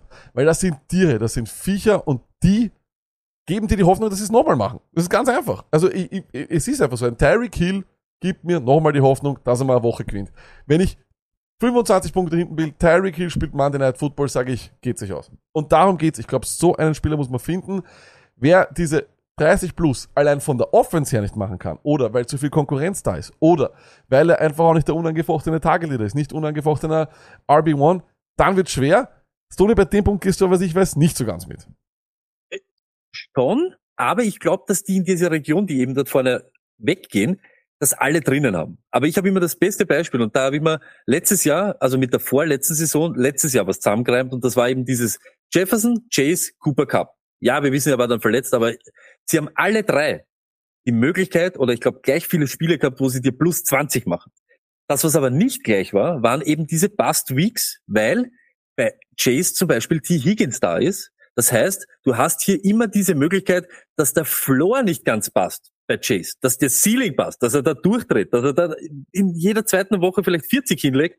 Yes. Kann Jefferson genauso machen. Bei Jefferson war es aber so, er hat in Wirklichkeit nur den alten Zielen an der Backe gehabt. Jetzt mit Hawkinson schaut die Welt auch schon wieder ganz anders aus und mit einem Rookie und so weiter. Bei Cooper Cup war es ja eklatant. Da war ja in Wirklichkeit, hast du es in Wirklichkeit gewusst, dass ihm seine Targets niemand wegnimmt. Und da war halt immer so ein Ding, und deshalb, ich bin in der ersten Runde wirklich so, ich glaube fast, es stimmt, es gibt eben diese, die haben es mehr drinnen, Hill, der kann da ganz, ganz gefährlich werden und diese Ekelers und so, die können dich richtig zerm, richtig zerflashen. Aber ich bin da eher noch einmal drauf so, ich möchte wirklich keine Bastwoche von diesen Typen sehen. Wenn das passiert, bin ich richtig, richtig Hass. Und das ist genau das, warum ich eigentlich mich ärgere. Letztes Jahr ganz einen schlechten Pick in diesen Ding mit Najee Harris zu machen. Weil das ist halt einfach so. Der hat das einfach dann drinnen, weil vieles einfach nicht in seine Richtung gehen kann. Das kann in Wirklichkeit, wenn er nicht verletzt ist, kann es bei Derrick Henry nicht sein, dass es nicht in seine Richtung geht, weil der Focal Point dieser Offense er ist. Und da bin ich einfach nur Spur weiche ich da ab. Ich möchte natürlich den noch haben, aber wenn ich verzichte ich vielleicht ein, zwei so auf diese Boomwoche und nimm aber dafür, dass er mal nie unter acht Punkte macht. Das, das ist halt das Einzige, was ich sehe. Ist vielleicht auch so ein bisschen die Feigling-Variante, aber ja. Entweder Sicherheit oder YOLO-Risiko. Ja. Ich glaube, beide Varianten zählen. Dann kommen wir zu den Wide Receivers und es sind mehr Wide Receiver als Running Back dieses Jahr. Und das ist, das zeigt auch den Shift ein bisschen im Fantasy Football. Meine First Round Running Backs, no, na, ne, Justin Jefferson. What a surprise. Äh, dann natürlich, warte kurz, Tony. Da. Ich sehe da gerade was. Ach, besser aus. Äh, Justin Jefferson. Jamar Chase. No, na, nicht. Eh? Cooper Cup auch, absolut. Wie gesagt, wenn er am Feld steht, ist er ein Tier. Das ist einfach ein Wahnsinn. Tyreek Hill, haben wir auch gesagt. Travis Kelsey, das ist kein Tight End. Ich verstehe es, dass die Leute sagen, er ist ein Tight End. Das ist kein Tight End. Und wenn ihr euch äh, nicht sicher seid, dann schaut dieses Jahr auf den Depth Chart und sagt mal, wer dort wirklich ein Wide Receiver ist bei den Chiefs, weil das würde mich auch interessieren. Dann Stefan Dix immer noch. AJ Brown und Amon Rassen Brown. Und ich glaube, das sind zwei Typen, da müssen wir, glaube ich, näher drauf eingehen, Stoney. AJ Brown, wie viel oder wie viel näher kommt Devante Smith? Äh, das Ding war mit äh, Dallas Goddard, als der fit war, war Devante Smith eher ganz klar der äh, Wide Receiver Nummer 2. AJ Brown war der Dog, dann war Goddard weg, dann hat Smith richtig aufgeholt. Ähm, was sagst du zu AJ Brown? Glaubst du, dass er wieder Target Leader sein wird? Ich glaube, dass er Target Leader sein wird. Ich glaube, was, was für mich das eben auch war, und da sind wir jetzt wieder beim Punkt, letztes Jahr habe ich es verstanden und habe selber gemacht. Vielleicht einen Schritt zurück oder ein bisschen Abstand, weil wieder das ist, neue Situation, wir wissen es nicht. Wir hoffen es, dass er das genau dazu abfackelt wie bei den Titans, dass das genau dasselbe ist, aber gewusst haben wir es nicht eben. Gödert, Miles Sanders, was ist mit Smith? Macht er einen Schritt nach vorne? Was ist überhaupt mit Hurts? Macht der, wenn wir jetzt davon ausgehen, dass das das Volumen ist, was da ist. Und ich glaube, da wird, wir müssen damit rechnen, dass es das ein bisschen runtergeht. Das ist halt einfach so, weil das war halt schon, dieser Hörtschritt, glaube ich, der war, ich, das hat es im Football noch nie gegeben, glaube ich. Das war von, von dem, ich werf gar nicht oder ich mache so viel Interesse, auf einmal wäre ich der Ballerer und der richtige Baller. Aber ich gehe mal einfach davon aus, so ganz normale Regressions, gehen wir von 40 weniger Attempts oder so aus, dann wird sich das immer gut für den, ich sage jetzt weiter über One oder für den, der die Tage zieht in der, in der Red Zone, für den immer positiv auswirken. Wenn umso weniger wird weniger gespreadet und mehr in die Richtung gegangen, was funktioniert. Und da bin ich schon bei dir. Ich glaube, das göttert einfach. Äh, er wird das Ganze so ein bisschen ins Ungleichgewicht bringen. Aber wir wissen, wie es dann halt war, auch das Spiel hat zeitweise angefangen mit einem 25 Yard Reception auf, auf, auf Smith. Ja, es war halt dann, ja. es hat dann halt einfach Wochen gegeben, wo das Schönste in der NFL war, der Deep Ball von Hurts auf AJ Brown. Und weil den halt keiner stoppen hat können, eine Zeit lang haben wir ihn oft gesehen. Ich glaube trotzdem, dass wenn es jetzt eben, wenn es eben so ein bisschen mehr diese Tip for Tap Offense wird und nicht mehr so, wir sind so shiny und so weiter, weil es werden sch wirklich schwerere Gegner kommen. Es wird schwierigeres Jahr für die Eagles. Viel schwieriger. Ich glaube, die haben die schwierigste Schedule das Jahr. Ich glaube, das wird sich auch wieder zusammenschieben ich glaube, dass beide nicht von diesem Volumen ausgehen können, was sie eben letztes Jahr gehabt haben. Was war bei AJ Brown? 140, 150 Targets. Ich gehe da eher auf die 120, 110, so in diese Richtung. Da ist halt das Gute, er ist ein Top-Mann. Und das hat er uns, glaube ich, auch letztes. Er ist einfach ein richtig, er ist einer mit der besten Wide Receiver. Deshalb hat er von seiner Share, okay, dann sind es 40 weniger. Aber er fangt dir nur 20 weniger, weil er halt einfach viele Kugeln fangt, weil er im 1 gegen 1 stark ist, weil er in der Red Zone halt auch Kugeln bekommt. Deshalb glaube ich, er wird der sein, der die meisten Targets kriegt. Es wird sich aber viel mehr zusammenschieben, weil für Göttert mehr da sein wird. Das glaube ich einfach. Das glaube ich auch. Der andere Mann ist Amon Rassen Brown. Wir haben auch schon einmal drüber geredet, Tony. Du bist ja kein sehr großer Fan von ihm. Ähm, vor allem aufgrund seiner, dem, dem Saisonende von ihm. Ich bleib weiterhin dabei. Ich glaube, dass der Mann ein First Rounder ist. Das Volumen ist schier unendlich. Jameson Williams ist äh, gesperrt am Anfang des Jahres. Wir haben also absolut selbe Verhältnisse, wenig Konkurrenz äh, um Targets. Ich glaube, er ist the man to have äh, dort in einer Offense, die richtig gut produzieren kann, auch eine gute Schedule hat. Äh, und ja, wenn du es dir anschaust, Targets, ähm, 146 waren es letztes Jahr, die Target Rate, und darum geht's ja auch, drittbester Wide Receiver in Target Rate. Also das ist auch ein Traum. Ich glaube nicht, dass sich das viel shiftet äh, und ich sehe auch keinen Einbruch dieser Offense. Wir warten irgendwie seit zwei Jahren, glaube ich, dass diese Offense irgendwann einmal einbricht. Bricht sie nicht ein. Sie hat einen der besten Playcaller dort und deswegen äh, habe ich Amon Rassan Brown auch drinnen. Und jetzt kommen wir zu den ich glaube halt einfach allgemein, dass es so ist, das stimmt, was du gesagt hast. Das habe ich nämlich auch lange nicht am Schirm gehabt. Und der, der Martin hat ja dann gesagt so, aha, okay, jetzt macht er. Es stimmt. Sie waren mit nämlich auch eine, eine Top Rushing Offense. Mit Williams wissen wir ja sowieso, das war ja keine Ahnung.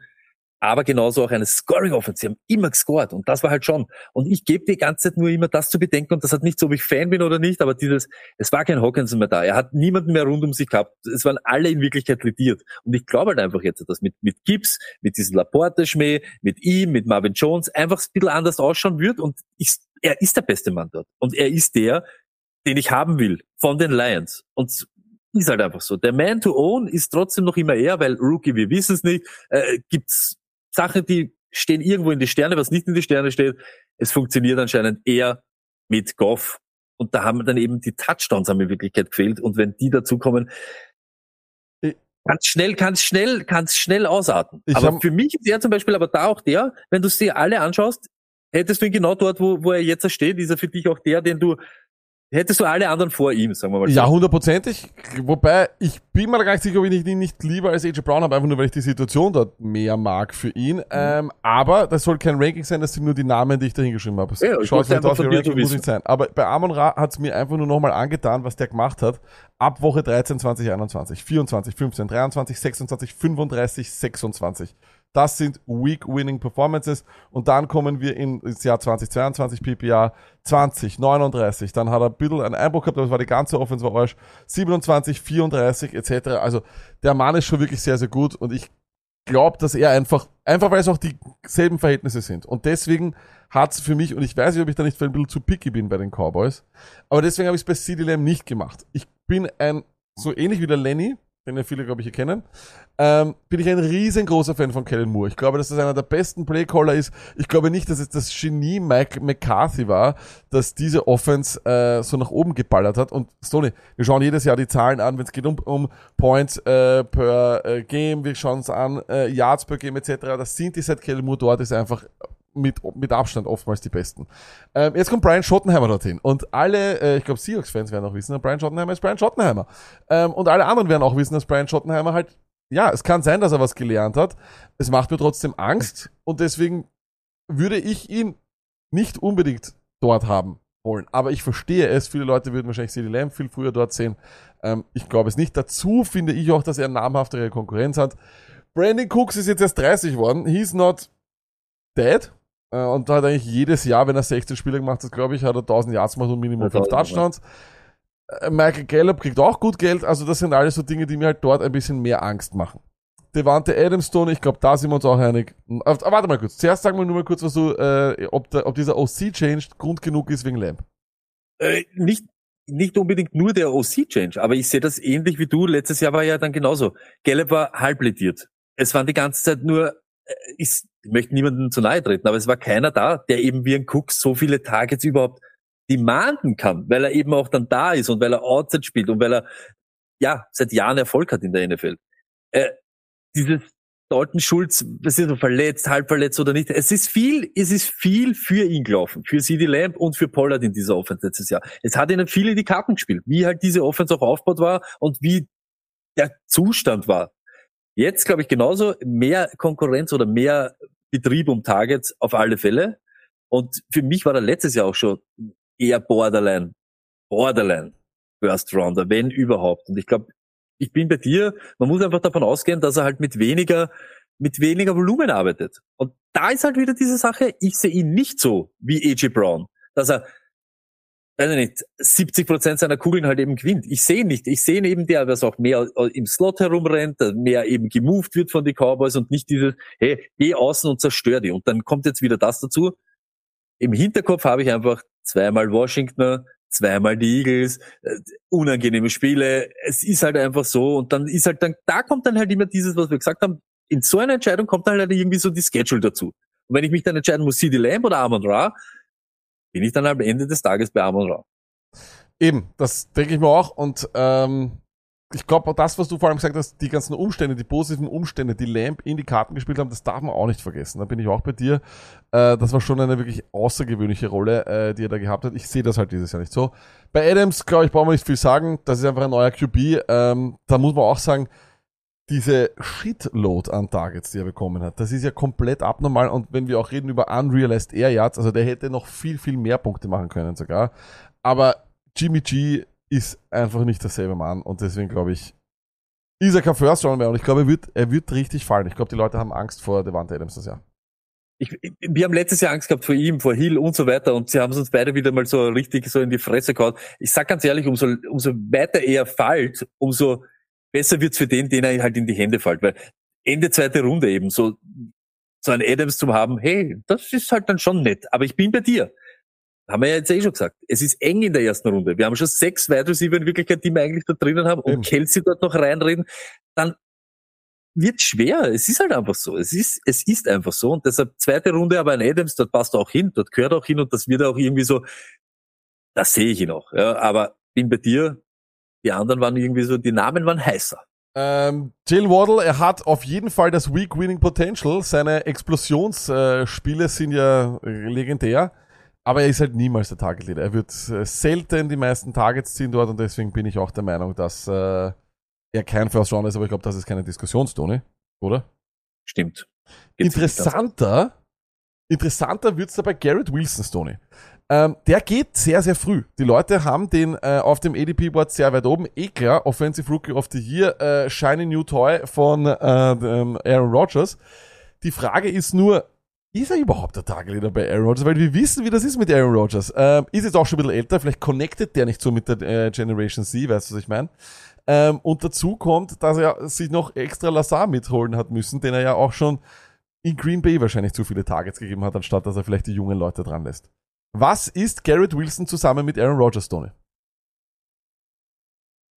Ein großes Fragezeichen. I don't know. Weil ich sage euch ganz ehrlich, wenn wir wieder sind bei Circum- Circumstances, die für wen spielen oder die einen anderen gegen wem anderen, es ist auch viel in seine Richtung gefallen. Es war der Brees Hall nicht da. Es war Elijah Moore auf einem, weiß ich nicht, Armageddon, Armageddon-Pfad des Todes. Barriers hat dann irgendwie so den Drive verloren. Äh, Es ist dann sehr holprig geworden, wo nichts mehr in Wirklichkeit, nichts mehr funktioniert hat, außer egal wer auf Garrett Wilson. Und wir haben die Woche für Woche, ist er von dem der Liebling oder ist er von dem der Liebling? Er war halt die Konstante und hat halt, glaube ich, genauso 140, 147 Targets gesehen. Und jetzt, bei mir geht's einfach nur um das.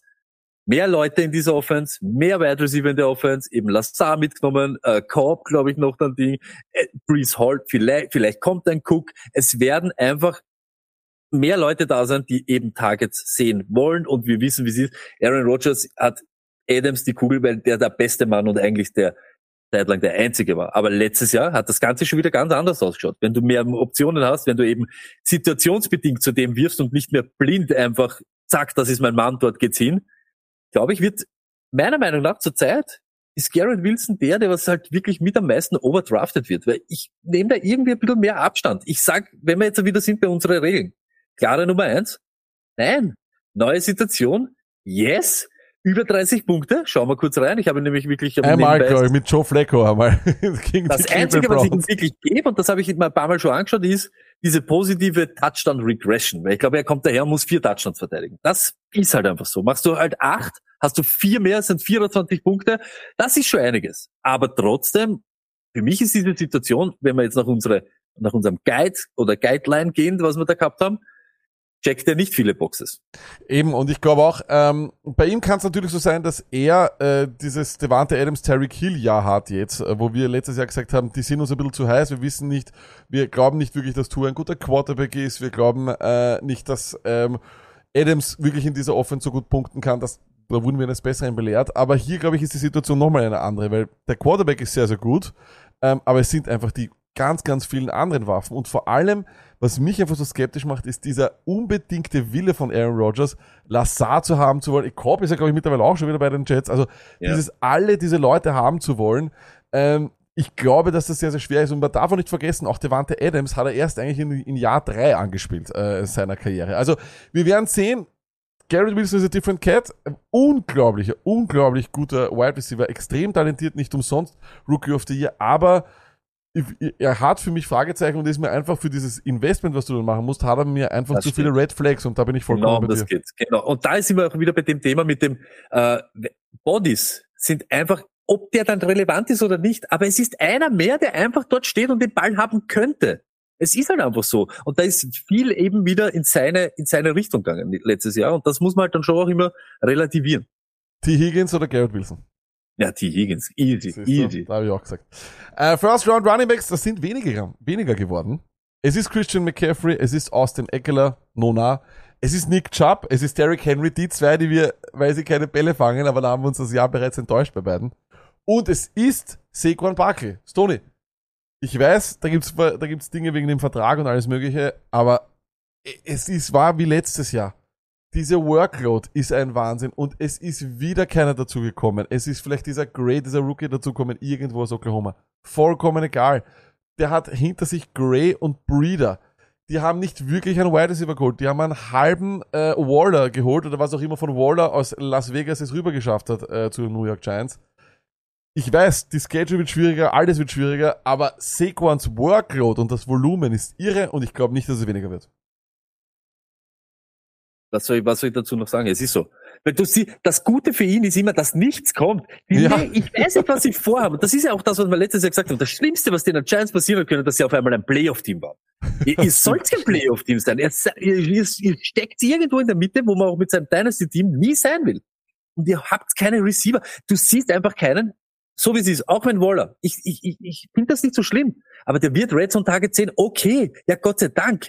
Aber und wer sonst? Niemand. Niemand. Du musst mit Saquon Barkley, du musst über Saquon Barkley das Spiel machen. Du musst doch, haben sie ja letztes Jahr dann genauso, wie sie dann wieder in die Spur gefunden haben, haben sie dem besten Mann den Ball gegeben. Und das ist Saquon Barkley. Und deshalb, ich sehe das genauso wie du, auch wenn das ein bisschen runtergeht. Es ist für die Situation, in der er ist, mit im Contract und mit dem und bla, bla, bla, ist es eine Top Top Opportunity, die du dort hast. Und eben mich stimmt das positiv, wenn da nur ein Gray kommt. Wir sagen, uh, jetzt ist er Zweiter kommen. Hey, dieses Draft-Kapital oder das Investment von ihm ist nichts, null. Das ist genau das, das ist die Lebensversicherung, falls wirklich wieder ja die Kniescheibe irgendwo in Dallas bleibt oder so. Und sonst wird's dann nichts anderes spielen, außer Sigmund Barkley. Glaube ich auch. Und deswegen sind das für mich ganz klar die Running Backs. Pollard, wie Lamp. Ich bin mir einfach nicht sicher und stand heute, wenn ich jetzt, es gibt Ligen, die werden schon in den nächsten zwei Wochen draften, weil sie alle, alle gemeinsam draften wollen und dann sind irgendwelche auf Urlaub oder sonst was. Ich habe überhaupt nichts dagegen, wenn man ihn in der ersten Runde nimmt, weil er ist ein supergeiler Running Back, so wie du auch sagst, Tony. Tony Truthahn, er ist ein Wahnsinn. Aber ich glaube, da kommt vielleicht noch einer. Wenn es nicht Sieg ist, vielleicht kommt noch wer anderer. Und eben auch die Offense macht mir ein bisschen Angst. Deswegen habe ich halt die anderen Running Backs vor ihm. Es heißt nicht, dass er schlechter Running Back ist. Ich habe ihn allerdings vor den anderen, oder? Das, das ist okay so. Die, äh, ich hätte auch alle anderen, die was vorher waren, hätte ich, würde ich über Pollard nehmen. Das, was halt da so wild ist, ist, äh, du hast gesagt, Schottenheimer rennt ja auch hunderttausend Mal. Der rennt ja den ganzen Tag, wenn er will. Und weißt du, was das, das, was wirklich will, ist, schaut euch das an. Da fehlt ein Sieg und da fehlen nicht ein paar, nicht ein bisschen und nicht viele. Da fehlen extrem Ubu Gaga 230 Attempts. Auch wenn du nicht diese 230 Attempts gleich ihm rüberschiebst. Und wenn du sagst 80 weniger, das sind 150 Rush Attempts offen. Und ich sage nicht, dass er die alle kriegt, weil er wird nicht so sein. Aber jetzt stellt euch vor, leg 70 da drauf, dann macht er 250, 250 und wisst ihr, was das Ärgste ist? Das habe ich nämlich auch nicht gesehen. 55 Targets. Damit gehört Pollard. Also, da ist er nicht einmal unter die Top 10 in der NFL. Das sind Leute vor ihm wie Josh Jacobs, Connor, die haben alle mehr Targets gesehen als Tony Pollard. Wir sind noch nicht am Ceiling von Tony Pollard. Das ist eben das, was ich sehe. Und deshalb ist er für mich wirklich dieser Borderline. ich- Er passt halt auch wieder nicht rein. Wir haben sechs Wide Receiver gehabt, wir haben Kelsey gehabt und fünf Running Backs. Dann fällt, dann ist er kein First Rounder. Das ist halt einfach so. Aber ich möchte dann so, der, der nächste auf meiner Liste ist Tony Pollard. Ich- ich Den möchte ich ich sofort haben. Das Ich- ist halt wirklich ein Wahnsinn. Bin vollkommen bei dir, bei Tony Pollard. Ich mag's auch. Ich habe nur Angst, ob die Offense einfach vielleicht ein bisschen mehr äh, Firepower verliert. Ich, ehrlich, ich bin auch der Meinung, dass die Cowboys ein Kandidat sind, dass sie wirklich drastisch schlechter werden. Das ist einfach meine Meinung, das ist meine hohe Meinung von Kellen Moore, die ich habe und von dem, wie die Offense dort die letzten Jahre funktioniert hat. Aber die Zahlen von Pollard vom letzten Jahr sind wirklich lustig, weil Stoney, viele Leute würden annehmen, er ist der Change of Pace Typ gewesen, der die Bälle fängt. Äh, nein, nein, Stoney, der war dann, Stoney, Stoney, er ist Nummer 8 Running Back in Average Defender in der Box.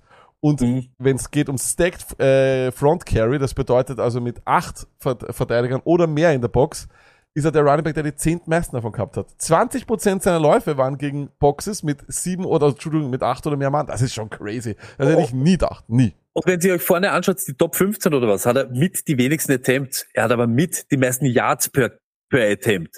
Er hat eben nicht die meisten Targets, nicht die meisten Receptions. Jeder, der gesagt hat, ey, es ist der Receiving Back und so weiter. Na, der ist dann einfach, er, er hat einfach die Rolle übernommen und er war besser einfach als Sieg und effizienter. Deshalb war dann auch Sieg nicht mehr das, was halt wirklich ist. Und das ist eben diese Mixen-Ding.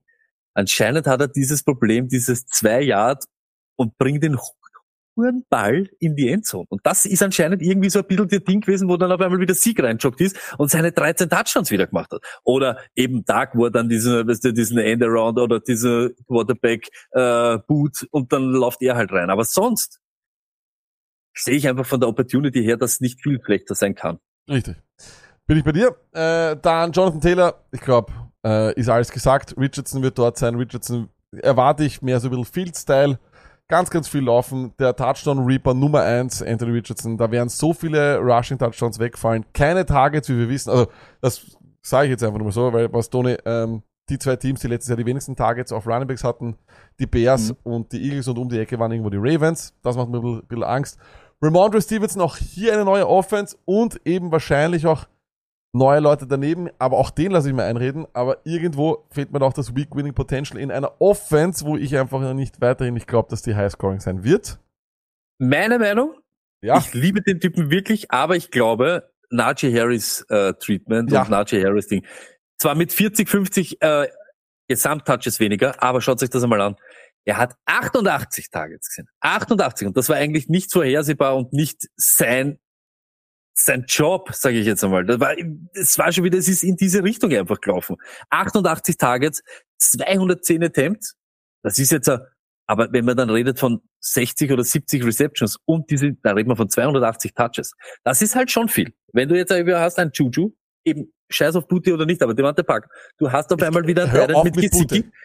Nein, ist ja egal, ist ja wurscht, aber es sind alles Bodies. Ist ja egal, auch wenn der es nicht macht, aber dann hast du trotzdem Devante Parker, du hast Gesicki jetzt dort. Du hast eine neue Offense. Du hast eine Ding. Du willst jetzt auch wissen, was mit dem Quarterback auch ein bisschen los ist. Also wird schwer, glaube ich, dass diese Nummern einfach wieder zum Reproduzieren sind. Weil 69 oder was sind Ja, 69, 69 Receptions. Das haben Wide Receiver, das haben manche Wide Receiver nicht. Dann äh, Bijan Robinson. Ich, weiß, er wird in der ersten Runde gehen. Die Leute sind geil drauf und ich verstehe auch, die, dass das Schöne im Fantasy Football sind ja auch die schönen Unbekannten. Das ist ja das auch vollkommen logisch, deswegen geht auch äh, Jamir Gibbs als Running Back 12 oder 13 oder sowas. Totally, I get it. Aber es ist mir zu heiß. Es ist mir zu heiß. Wir wissen nichts äh, über die Offense, wir wissen nicht, wo er spielen wird. Wir wissen auch nicht, ob das eine Offense ist, die Punkte produzieren wird, weil Arthur Smith äh, halt einfach nur, nur laufen will. Und ja, wenn die nur laufen wollen, ist es eh super, aber darauf können sich Gegner schnell einstellen und wer weiß, wie gut die Offense mit Desmond Reader ist. Also, mir ist das einfach zu heiß, Tony, die auch? Ich, ich, ich sag das von Anfang an, mir taugt's, ja, und ich find's halt arg, Allgeier lasst er halt dann wirklich sterben und das war halt wirklich okay. Ich sehe aber keine weniger Workload für Bijan als Allgeier letztes Jahr. Und wenn er vom Talent her kann er draus mehr machen. Aber jetzt sind wir wieder beim Punkt. Wir reden von der Atlanta Falcons Offense und das sage ich schon die ganze, die ganze Offseason, die ganze Offseason. Wenn wir jetzt wieder sind bei Ding, er ist der alleinige Running Back 1, stimmt. Es ist er wird seine Opportunity haben, er wird seine Workload haben, aber ob er dir so oft mehr als 30 Punkte macht, ich weiß es nicht. Ich Ja, kann es euch ich wirklich nicht sagen, weil die machen einfach nicht. Ich sage jetzt Ausnummer jetzt 46 Touchdowns. Das ist nicht, das ist einfach nicht so. Und dann muss er es übers Volumen machen und dann musst du aber eben auch hoffen, dass alles eben in seine Richtung geht. Dann darf ein Drake London in Wirklichkeit keinen Schritt nach vorne machen. Ein Kyle Pitts darf keine Wiedergeburt sehen. Es ist halt Was einfach so. Und. Ja, aber das ist, das ist so, ja, du weißt das. Das ist halt so, die, die, die müssen halt dann auch wieder verschwinden oder so die zweite Geige spielen. Und das bin ich mir auch nicht ganz sicher, ob die äh, das so hinnehmen. Weißt du, was ich meine, überhaupt wenn es dann einmal nicht rennt, dann kannst du es nicht die ganze Zeit über einen Rookie machen. Und der letzte ist Josh Jacobs, wo erstens einmal es Neuigkeiten gibt, dass wenn er keinen Deal gehabt, der erste Woche überhaupt nicht am, am Feld steht, was auch schon mal Sorgen macht. Aber auch hier ist es wie, die, wie bei Adams einfach meine Angst vor Jimmy G. Ihn wird das wahrscheinlich weniger treffen. Ähm, und dann kommt aber nochmal die Samir White-Geschichte dazu und auch hier diese Week-Winning-Sache. Ich kann es mir irgendwie nicht vorstellen in dieser Offense. Also ich habe wirklich Angst vor den Las Vegas Raiders dieses Jahr, Stoney. Aber ich glaube, ansonsten haben wir das relativ Ja. gut, oder? Ansonsten haben wir es relativ Das passt auch. Und wenn wirklich, und da sind wir jetzt wieder beim Thema 310, 310 Attempts und 50 oder so irgendwas Receptions. Von was redet man da, wenn sich das anschaut? 340 plus 50. 390 Mal hat Josh Jacobs den Ball. Das passiert einfach nicht noch einmal. Das passiert, egal wer, ob wer da an der Center ist oder nicht, das ist einfach zum Wiederholen fast unmöglich. Und dann kommt eben noch dazu dieser ganze andere Genau, Shit. eben, da kommt so ein ganzer Rattenschwanz an Geschichten dazu, wie eben, wie gesagt, dass sie Samir White mehr aufbauen wollen. Sie haben kein In Investment mehr in Josh Jacobs äh, nach diesem Jahr. Vielleicht will Josh Jacobs eh dann gar nicht, da gibt es einen Holder oder sonst was. I mean, Josh Jacobs ist ein crazy cat, dem traue ich auch einiges zu. Sag ich auch. Natürlich, aber eben dieses, dieses Ding ist schier unmöglich. Das sind 25 plus pro Game.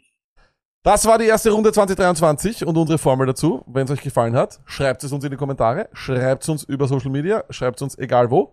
Äh, wir würden uns freuen, wenn wir euer Feedback bekommen, äh, was ihr denn so seht äh, und was vor allem eure Meinung so ist. Folgt uns auf allen Social Media Plattformen. Es gibt ja mittlerweile viele davon. Wir sind nicht auf Threads, noch nicht, weil das in Europa gibt es noch nicht. Aber ansonsten sind wir irgendwann einmal auch auf, wir sind auch irgendwann einmal auf Threads.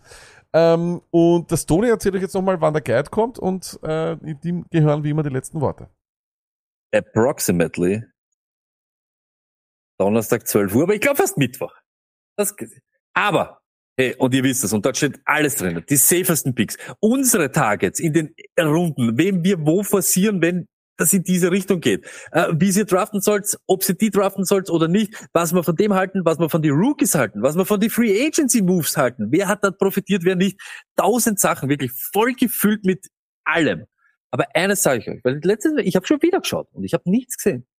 Alle, die das auf YouTube schauen oder jetzt gerade live sind, auf Twitch oder auf YouTube, ich möchte von euch einen First Rounder in diese elendigen Comments. Ich weiß nicht, warum sie nicht kommentieren wollt, ihr Hunde und Hundinnen. Schreibt einfach rein, Justin Jefferson oder Chase. Irgendeinen Namen. Irgendeinen Namen. Und der Lack hat mir schon mal erklärt, das ist sowieso wurscht, es ist egal. Algorithmusmäßig nicht. Aber ich möchte jetzt einfach einmal sehen, dass da zehn Kommentare schaffen wir nicht zehn Kommentare unter einem elendigen YouTube-Video mit Justin Jefferson stehen.